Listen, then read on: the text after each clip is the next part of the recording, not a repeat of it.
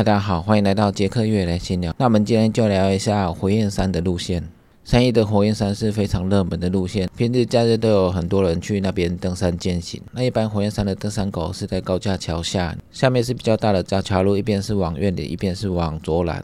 这个登山口附近因为蛮多停车位的，所以大家一般都在这边登山。那现在因为很热门，所以火焰山的路线都已经整理得非常好了。每次去的时候都会有很多登山的游客从这边出发。那出发之后，大家就沿着路线一直往上。那走到一半的时候，也会有一些景观的景点，可以看到火焰山的地形。那这边小的缺口都会为一些警告绳，叫大家不要太靠近。再往上走，会有一段比较陡的地方。那这一段陡的阶梯上去之后，就会到达比较空旷的山坡路段。再往山坡上去，就会到达比较空旷的景观台。比较大的景观台这边都有围绳索，让大家不要太靠近。那以往到这边的时候，都会看到一些违规的人跨过绳子，然后到另外一边去拍照。那到另外这边拍照的话，因为火焰山的土质也是松软的，所以它下面就是几乎是垂直的悬崖。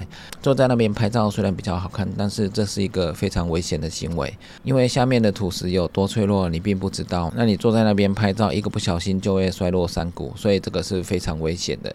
所以在后面一样可以拍得到，你镜头可以伸缩，可以放大，那用调整的就可以了，不一定要冒着生命危险坐到悬崖边，那个是很危险的。不过每次去火焰山的时候，然后，你还是可以看到这些违规的人坐在比较危险的地方，所以大家千万不要太靠近。要拍照的话，用相机来调整就可以了。那再继续往上，沿着林线走的话，这边林线比较狭窄，不过它都有维护栏，所以大家小心走就可以了。这边的左右视野比较大，都可以看到山下的风景。一边可以看到远方大甲的铁站山，那另外一边可以看到三一的山区。那特别要讲的是，火焰山这边在五月的桐花季的时候，旁边的山区都会长满桐油花。所以这边在五月去的时候会非常漂亮。那继续往上走，走到一段比较陡的阶梯上去之后，就会到一个比较大的平台。那边平台大家都会在那边休息，因为这边的视野几乎是三百六十度都是没有什么遮蔽的，所以好天气的话，这边的风景是非常漂亮的。那继续往前的话，会有一个陡下路段。那走下路段这边的路线也非常窄，不过它都有维护栏，所以慢慢的走往下就可以了。那走过这个狭窄路线之后，就会继续到山径里面。那你的山径走走没多久，就会到比较空旷的路线。那这空旷路线一直走的话，就会到达火焰山的休息区。这边是一般登山队还有健行的人到这边休息的地方。这边的椅子非常多，那大部分的人都在这边休息。那这个空旷的地方有两条路线，一个往上就是火焰山的三角点，这个上去只有一小段而已。那另外一条路往下走的话，就是下到另外一端的登山口。很多登山健行的游客，如果你只是想到火焰山的三角点的话，从这一条路上来是比较近的。不过，一般大家都还是会从高架桥下面的登山口，那慢慢的爬到火焰山的空旷山顶，那再往前走，走到火焰山的三角点。那火焰山的这条路线，如果你绕一圈的话，大概五到六 K，那这路线也没有很长。如果你是平日假日来走走爬爬山的话，那这条路线还不错。不过火焰山的连线部分可能比较晒一点，如果天气好的话，真的会很晒。而且上面的风有时候会很大，所以上山需要带的装备都要带好。而且上山之前，你最好先做功课，了解一下路线。因为这个火焰山虽然是很简单的路线，但是有一次我去，你还是会有遇到一些糊里糊涂跟着别人去上山的人。然后那个人就问我路线该怎么走，那我跟他讲之后，他还要质疑我说真的还假的。所以这么简单的路线，上山前不做功课，那别人告诉你路线的时候，你还不相信，那真的是莫名其妙。希望大家上山前一定要先做好功课，了解一下路线，这样安全上才会更有保障。那一般大家都是走到火焰山的三角点就拍个照，然后就下山，这是一般大家平常假日登山践行的行程。那如果你要继续往前走的话，就是再往前走就会变成火焰山纵走路线，后面的路线比较少人走，一般都是比较喜欢登山的人会走这条路线。那后面的路线也是山径没有很宽敞，那一开始也是上上下下，也有陡上陡下。沿着路线走的话，它有几段山径是比较宽敞的路线，那这个路线的路况都还不。错，之前我走的时候也有蛮多人从三义那边走过来的。那沿着火焰山路线一直走的话，后面就接到慈济茶园。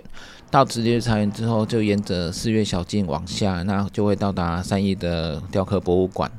那这边就到了三义的市区。那这一段路线从高架桥下的登山口到三义这边，大概会有十几 K 到二十 K。那到三义的市区的时候，就可以补一些补给，那吃一些东西。那到这边，如果你要跑回来的话，你就可以直接跑柏油路，先跑一段上坡路线，那经过三义交流道之后，再跑下坡。那在下坡就会回到高架桥下面的登山口。不过这一段柏油路，如果是好天气的话，太阳也是很晒，所以防晒的装备也要带好。那如果你下来三义做补给的时候，你还不想休息的话，那你还可以往前跑，跑向五岳雪小径。跑五岳雪小径之后，你就可以到达九华山。那你跑到九华山的佛教圣地之后，那你接下来就要跑一段柏油路。跑柏油路往山下跑的话，就会跑到铜锣工业区。铜锣工业区这边，如果你跑不下去，你可以去铜锣火车站搭火车。另外一个就是你跑到铜锣工业区之后，你往三元纵走的登山口。三元纵走这边的话，也都是蛮多人在纵走的。从铜锣这边回去的话，就是逆着走回去。那这边的山径也是上上下下沿着林线在走，那路况都还算不错，因为这边还算蛮多人在走的。一直走会经过双峰山，然后再一直走就到三角山。一直走到三角山之后，再下来就会到达三义火车站。那到达三义火车站的时候，也是回到三义的市区。回到三义的市区的话，下山之后你还是可以做一些补给。那刚刚说五岳雪小径跑到九华山那边，那边还是有水可以做一些补给。那你到铜锣市区的话，也都是有一些便利商店可以补给。那如果你的交通工具是放在火焰山的高架桥下的登山口，那也就是沿着柏油路从三义市区一路的跑回去，或者是说你时间还很多，你想要再从山径回去的话。那你就沿着柏油路到四月小径，然后到慈济茶园，就逆着走火焰山纵走这一段，回到火焰山，那再下山回到高架桥下的登山口，路线都可以绕一圈，看你自己的体力还有你的时间，时间来不来得及。那如果你不是用交通工具到高架桥下的登山口的话，一般人会搭火车到三义火车站。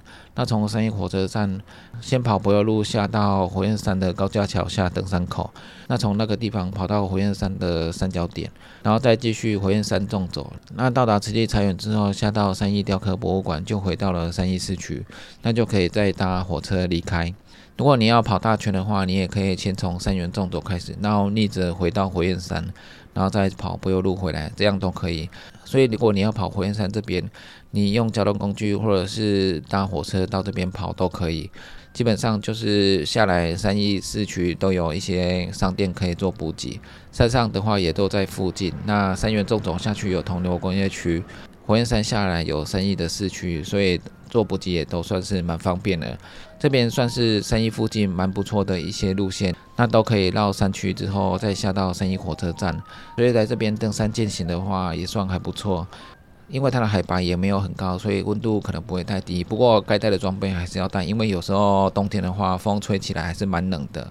特别是在四五月的时候，油桐花季节的时候，这边的山上就会陆续的绽放一些油桐花。如果是盛开的时候，从火焰山的空旷处可以看到整片的油桐花，是蛮漂亮的。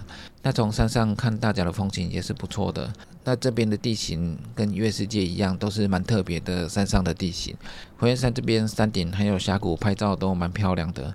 特别要注意的是，拍照的时候不要跨越护栏，这些都是很危险的动作。那火焰山这条路线真的是还不错，大家平常有空的话也可以去火焰山走一走。